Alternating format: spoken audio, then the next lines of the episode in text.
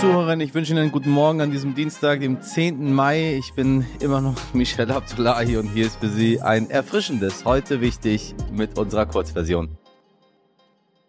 Zuerst für Sie das Wichtigste in aller Kürze. Zum Antrittsbesuch bei Bundeskanzler Olaf Scholz war der neue alte französische Präsident Emmanuel Macron die Botschaft des Treffens, wir sind uns einig, wir stimmen uns ab, wir halten zusammen. Na, das ist doch sehr schön. Klassische Täter-Opfer-Umkehr gab es am Montag, am sogenannten Tag des Sieges, bei der Rede des russischen Präsidenten Wladimir Putin. Am 9. Mai feierte Russland zum 77. Mal den Sieg über Nazi-Deutschland mit großer Militärparade und eigentlich einer Flugshow. Die wurde dieses Jahr allerdings abgesagt, angeblich wetterbedingt. Ansonsten haben sie nicht viel verpasst. Schuld an dem Krieg in der Ukraine sei der Westen, vor allem die NATO. Beweise für die sogenannte Entnazifizierung der Ukraine wurden keine genannt genannt. Allerdings kündigte Putin auch nicht wie vorher befürchtet eine Generalmobilmachung Russlands an. Und die Queen, die spricht heute also wahrscheinlich. Bei der sogenannten Queen's Speech eröffnet Queen Elizabeth II. feierlich das britische Parlament. Vorher fährt sie mit großem Tamtam -Tam mit der Kutsche vor und liest dem britischen Oberhaus dann die Regierungserklärung vor, die man ihr vorher so aufgeschrieben hat. Damit ist das Parlament eröffnet. Dieses Jahr könnte Prinz Charles einspringen, weil sich die Queen mit ihren 96 Jahren körperlich nicht fit genug fühlt. Seien wir mal gespannt, wie das Charles sie so macht. Aber ich liebe das. Ich liebe diesen, ich gucke das immer. Ich gucke mir das jedes Jahr ganz genau an, wie sie dann dort sitzt und von My Government spricht, was das alles so machen wird in nächster Zeit. Gucken wir mal. Wie sagt man immer so schön, nach der Wahl ist vor der Wahl und das trifft diese Woche tatsächlich zu. Am Sonntag hat Schleswig-Holstein über seinen neuen Landtag abgestimmt und der fliegende Gewinner heißt CDU. Genauer gesagt, der Ministerpräsident Daniel Günther halb scherzhaft auch Genosse Günther genannt, weil er so weit links in seiner Partei steht. Nun will Hendrik Wüst, der Ministerpräsident aus Nordrhein-Westfalen, natürlich Pluspunkte abgreifen und zeigte sich am Montag direkt gemeinsam mit Daniel Günther, denn in NRW wird diesen Sonntag gewählt. Oton, die Volkspartei CDU ist voll da. Ich glaube ja nicht, dass es abfärben wird auf ihn, aber schauen wir mal. Und ob die Volkspartei CDU voll da ist, ja, das weiß Jutta Bielich-Wonka, Politikjournalistin und Leiterin des Hauptstadtstudios von RTL und NTV. Jutta, Daniel Günther hat am Sonntag seinen großen Wahlsieg gefeiert mit mehr als 43 Prozent für die CDU. Auf Platz zwei dahinter sind mit 18,3 Prozent die Grünen auch ein sehr gutes Ergebnis.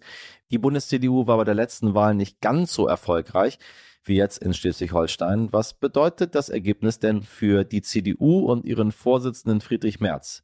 Daniel Günther hat gezeigt, dass die CDU Wahlen gewinnen kann. Wir erinnern uns, die erste Wahl der Ära Merz im Saarland, die ging ja krachend verloren. Insofern kommt jetzt der Wahlerfolg von Parteifreund Günther natürlich auch dem Parteichef Friedrich Merz zu Pass. Und das äh, Ergebnis aus Schleswig-Holstein, das zeigt, dass eine liberale, moderne Union ein attraktives Angebot ist. Das könnte sich Friedrich Merz durchaus anschauen. Und insofern ist Daniel Günther für die CDU natürlich eine interessante Personalreserve. Ob er deswegen nun schon gleich nächster Kanzlerkandidat ist, das ist so ein beliebtes Spiel. Kaum gewinnt mal jemand eine Landtagswahl, schon wird er als Kanzlerkandidat gehandelt. Also da wäre ich noch ein bisschen zurückhaltend. Aber er ist eine eine interessante Personalie, ein interessantes Angebot für alle, die im Moment mit Friedrich Merz alleine nicht so richtig warm werden. Für Friedrich Merz wird die nächste Landtagswahl aber viel spannender am kommenden Sonntag in Nordrhein-Westfalen.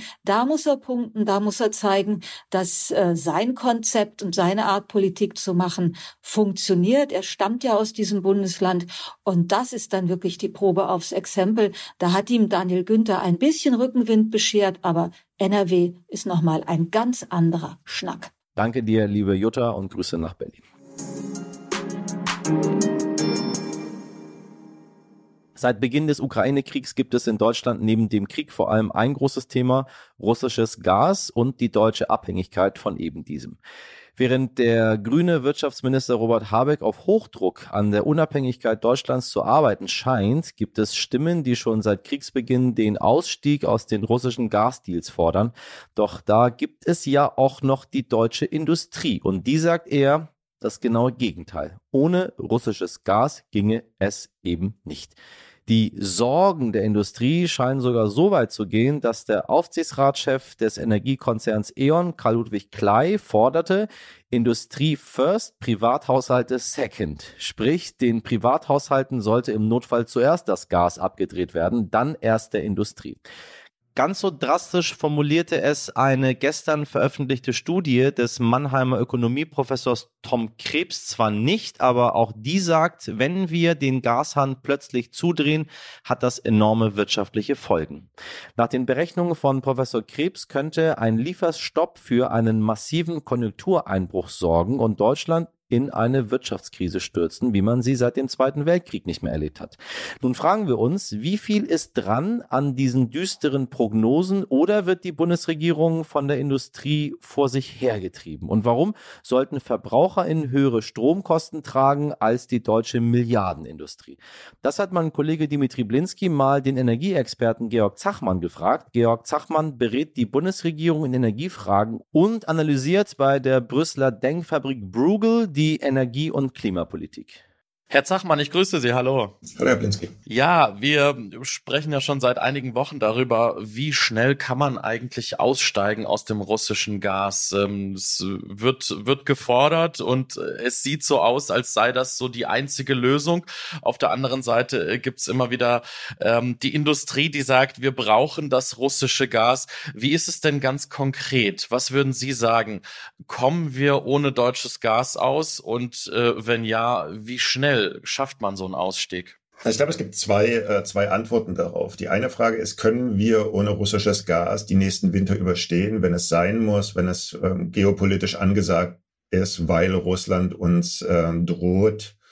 Ähm, ansonsten, wenn wir politische Kompromisse in der Ukraine noch schließen, wenn wir, wenn wir weiter Waffen liefern, wenn wir andere Dinge tun, dann den, den Gashahn abzudrehen.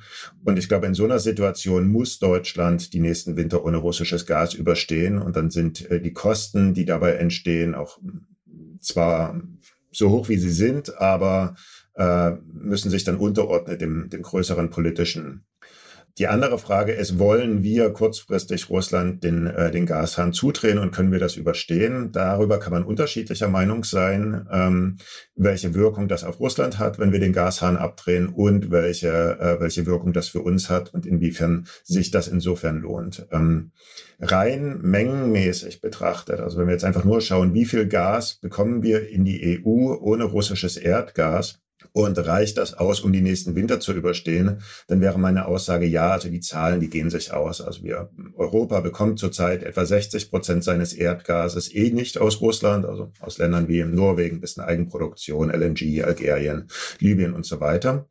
Und wir haben jetzt in den letzten äh, Wochen und Monaten gesehen, dass wir uns massiv noch an zusätzlichen LNG-Importen ja, äh, erfreuen konnten. Ähm, das sind dann nochmal quasi 20 Prozent unserer Nachfrage zusätzlich, die wir äh, im Vergleich zum letzten Jahr an, äh, an LNG-Importen bekommen haben. Damit wären wir quasi bei 80 Prozent. Und viel mehr wird wahrscheinlich auch noch gehen. Also die Preise in Europa sind sehr hoch. Alles Gas, was sich quasi auf dem Weltmarkt losmachen konnte, wird jetzt quasi schon nach Europa kommen. Vielleicht geht noch ein bisschen was, aber das wird noch mehr äh, riesig sein. Und äh, ja, nur um ein Beispiel zu bringen, also im letzten Jahr war es etwa so, dass russisches Gas doppelt so viel war wie LNG. Dieses Jahr ist es umgekehrt. Wir haben doppelt so viel LNG wie russisches Gas schon heute. Sie sprechen vom LNG, das, das ist das Flüssiggas, was dann mit Schiffen äh, gebracht wird und wofür man auch Terminals braucht. Allerdings haben wir in Deutschland ja keine Terminals. Wie, wie ist das denn mit der Infrastruktur? Ja, also LNG-Infrastruktur, wie Sie sagen, äh, haben wir in Deutschland noch keine. Äh, wir sind allerdings im europäischen äh, Gasnetzverbund äh, mit drin und äh, unsere Nachbarländer Belgien, die Niederlande, äh, Polen haben LNG-Terminals und ähm, es wird massiv davon abhängen, wie gut wir mit unseren Nachbarländern zusammenarbeiten, wenn wir ähm, russisches Gas ersetzen müssen. Also das ist ähm, absolut notwendig, dass wir eben auch mit, mit Frankreich und selbst Ländern, die scheinbar weiter weg sind wie Spanien, Möglichkeiten finden, unsere Gasflüsse komplett neu zu optimieren. Also früher war es so, dass ja mehr, mehr äh, etwa die Hälfte des Gases aus dem Osten kam.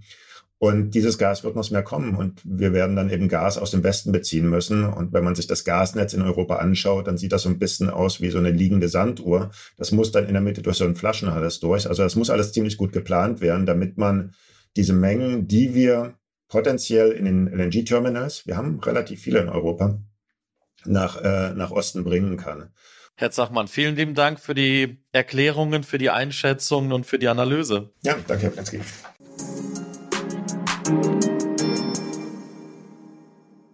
Liebe Hörerinnen, das war heute wichtig in der Kurzversion, so kurz und knackig, dass Sie tatsächlich Energie sparen und sich in der Sonne aufwärmen können. Die nächsten Tage gibt es nämlich bis zu 30 Grad. Wenn Sie sich gerade die Sonne auf den Bauch scheinen lassen, nutzen Sie die Zeit doch, um unsere Langversion zu hören. Oder schreiben Sie uns an heute wichtig stern.de, was Ihnen so durch den Kopf geht. Bis dahin genießen Sie das Wetter, machen Sie was draus. Ihr Michel Abdullahi.